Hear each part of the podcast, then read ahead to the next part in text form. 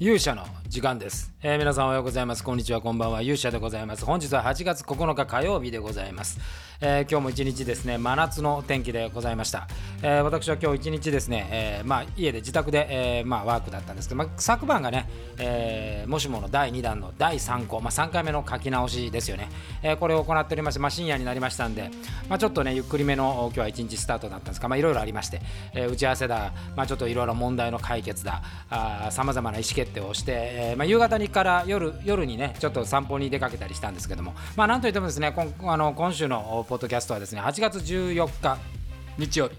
えー、ジョイジョイステーションで行われる劇団渡たけし、えー、あなたの心にラマダンを旗揚げ公演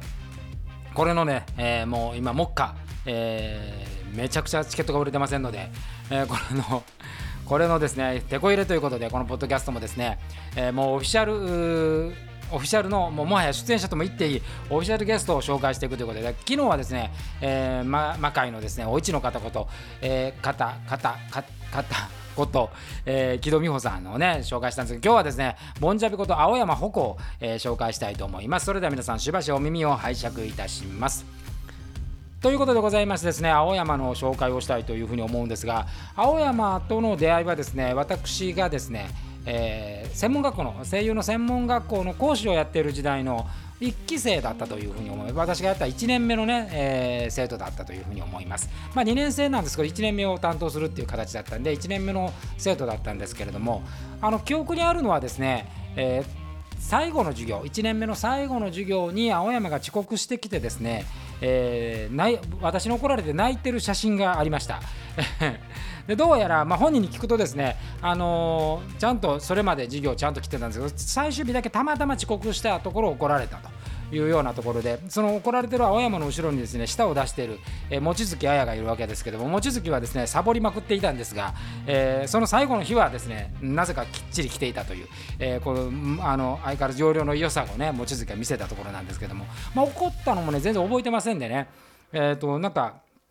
ある時にこう写真をいろいろその専門学校教えてる時代の写真を探してたらまあそれが出てきてこれはあの青山が泣いてるではないかと言って本人に聞いたら私に怒られたという話だったわけでございます。で、えー、卒業後はですね望月はそのまま卒業後は私のところで、えー、しばらく所属もあったんでで魔界にも出てましたからね、えー、望月はずっと一緒にやってたんですけど、まあ、青山はその後まあ、演劇をやったりですね、えー、アイドルっぽいことをやったりっていうことで、まあ、全然あの活動は別だったんで私の記憶にも全くなかったんですけれども、あのー、魔界が当初ですねボンキモンヌってね、えー、ありますけどキモンヌのボンはですねボンジャビじゃなくてボンテンマルという、えー、キャラクターがいまして、えー、機動丸ボンテンマルというこの2人組だったわけでございます。そのボンテンマルのやってた女の子がですね、えーまあ、辞めるということで、えまあ、希望のがまあ解散になると、まあ、でもせっかく始めたばっかりだったんでもったいないなって言ってなんとかボンをつくキャラクターを作ろうじゃないかということで、まあ、望月といろいろ話して誰か他代わりいないかっていう、まあ、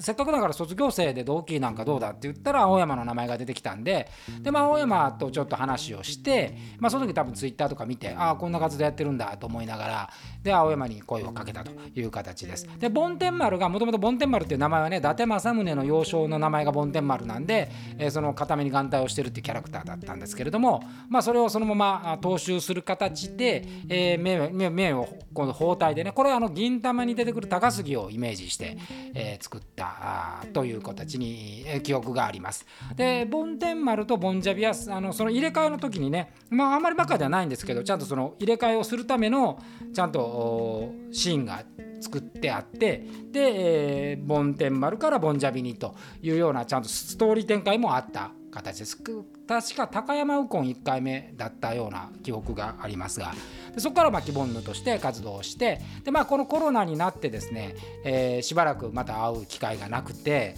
で、えー、復活後っていう形でまあまあそのざっくと言いましたけど基本的にあのボンジャビっていうキャラクター結構長いキャラクターなんでまあいろいろその黒魔術軍がまあめちゃめちゃ強かった時代から、え、今へ至るみたいなその今のね、え、コミカルなチームに変わっていくっていうそのさなかもずっとボンジャビはあそれを追っているわけですけれどももともとねその黒魔術軍の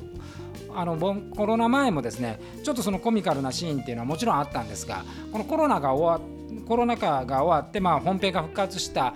ブラックナイトの時かな、えー、ボンジャビそれからカゲロウそして高山ルチアのこの3人のハマり方がすごかったと。でなんかこうねこの3人のグルーヴ感というか、まあ、もっと言えばカゲロウとボンジャビのグループ感っていうのは素晴らしくて。でなんか肩の力がね本人が抜けたなっていう感じがすごくして今まではなんかそのやっぱこうキャラクターとしてねかっこいいのもやりたいみたいなところもやっぱりあったみたいで、まあ、その辺が本人の悩みのところでもあったんですけどなんかこう最近は吹っ切れていてですねもう切れ味がめちゃくちゃあると。で青山やっぱりねあの言葉のセンスっていうのが抜群なセンスがあってでリズムもねめちゃくちゃいいんですよね、まあ、芝居のリズム感っていうのはマカイの中でも1、2を争うぐらいの素晴らしさがあるんじゃないかなと思いますね。だから重たい芝居よりもこの速いこうテンポのあるあのだから意外なんですけど東京なんですけど関西型のねスピード感が青山にはあって結構これがねあの面白いなというふうに思っておる次第でございます。でまあ今回、えーまあ、即興芝居ということで、まあ、即興どれぐらいできるか分かんないんですけども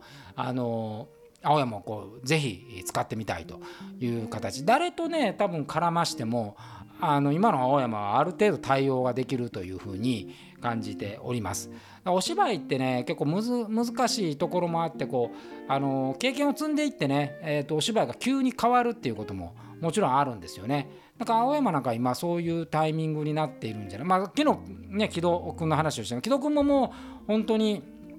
初め出会った頃はですね、まあ、しっかりとした、まあ、手堅い女優さんという形で台本渡したらもう台本の通りに、まあ、きっちりやってくはくれるけれどもなんかそのこう魅力っていうものまでには感じないっていう感じだったのがあアクトリーグやってからねもう突然ですよ突然もうなんかバーンと弾けてですねその個性っていうものがむちゃくちゃ出てきたんで、まあ、そういう機会に今回なるんじゃないかなというふうにまあ今もうすでにもう魔界の中でもつかみかけてきてるんでこの掴んだものを手繰り寄せてくれるといいなというふうに思います。でまあ、好感度がやっぱり高いというかね、まあ、あの焦ってても頭回ってるっていう感じがあるんでこれがねあの非常に良い形になるんではないかなと思っていますね。で他の面々がある程度その渡君とねやり取りをしてるまあ、まあ、青葉青山は渡だけしてあんまり絡みがないんですけども他の面々はまあ絡みがあるんで渡に関してもですねこの青山と絡ませるっていうのはね結構面白いことができるんじゃないかとこういうふうに思っている次第で、えー、ございます、えー、ぜひねこの青山鉾をですね皆さん楽しんでいただければと。まあ本当にねあの彼女はもう細いというかねこればっかり多分専門学校時代が一番ぽっちゃりってていう言い方もあれですけど肉付きがあったんじゃないかなと。この間も横から見ましたけどもほぼペンですからね。本当あのよく臓器があの中に収まっているなということに感心する感じでございます。食もまためちゃくちゃ細いという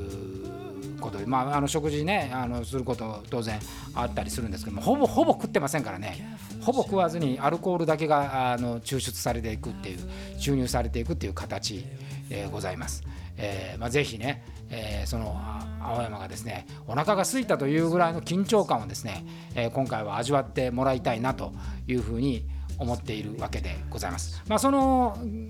劇団渡りたけしでございますけれども、えーまあ、今のところですね日の段階で、まあ、2桁は超えているんですがあまだそこからですねまだ微動だにしておらずというところで、まあ、本当に恐ろしい、えー、結末になろうかというふうに思います。まあ、まあ、今までね一番ねきつかった私の経験で言うとあの自分がやった時のねバンドをやった時に、えー、当時シャ乱Q っていうねあのつんくがやってた、まあ、年齢が同い年なんであのツンクとね。えー、でライブで一緒になった時があってその時がお客さんが2でしたね。2人しかいなかったっていうのをあの経験をしておりますが、えー、それよりはあの楽しい状態でまあ出演者が多いですからね。吉本興業時代もあのえー、コントをやってるメンバーが舞台上で4人でお客さんが3人っていうのを見たことがあります。えー、まあ、でもそういうのはねあの伝説の始まりということで、まあ、今回はまあそういうことではなくてですね、えー、もうちょっと人数は2桁に乗ってきてこれも多分ただまあ今コロナがねすごい流行ってますから20人を超えるとまあちょっと密だなっていう形で微妙な線を私狙ってるわけですよだからまあ15から20ぐらいまでだとねちょうどあの箱的にもですねえ、いい感じでみんなが楽しめるというような形になろうかというふうに思ってます、まあ、今週のね、まあ、日曜日にあるんですけども日曜日でできるのだろうかという。えー、ただまあ普通のお芝居と違ってお芝居でねこの間はやっぱりあの稽古をすごくやらなきゃいけないんで魔界だって、まあ、言っても前日は5時間ぐらい稽古しますし最近はまあアクション稽古も結構あるんで稽古の数は増えてますけども今回に関してはですねゼロですから、えー、当日あの集まるのみっていうそういう企画でございますんで、えー、まあ対戦あのそれぞれね、えー、個人個人がちゃんとあの自己管理しておけばですね大丈夫です、まあ、ももちろんそのあのサンちゃんとね、えー、ジョシュアが無事に日本に来れるかと、まあ、この不安はあるんですけれども、まあ、こればっかりはですね、えー、本人たちに頑張ってもらうしかないということで、えー、まあ来てくれるものと信じながら、えー、我々は準備をしたいというふうに思って、えー、おります。ということで、えー、今日はちょろちょろですけども青山鉾についてお話をさせていただきました、えー、また明日もね時間があればあこのポッドキャストを更新してですねなんとか日曜日のこの旗揚げ公演をですね皆さんと楽しく過ごしたいとこういうふうに思ってますんでぜひ今からでもですね日曜日の2時を開けていただければというふうに思います。ということで本日の勇者の時間はこの辺りでまた次回お会いしましょう。さようなら。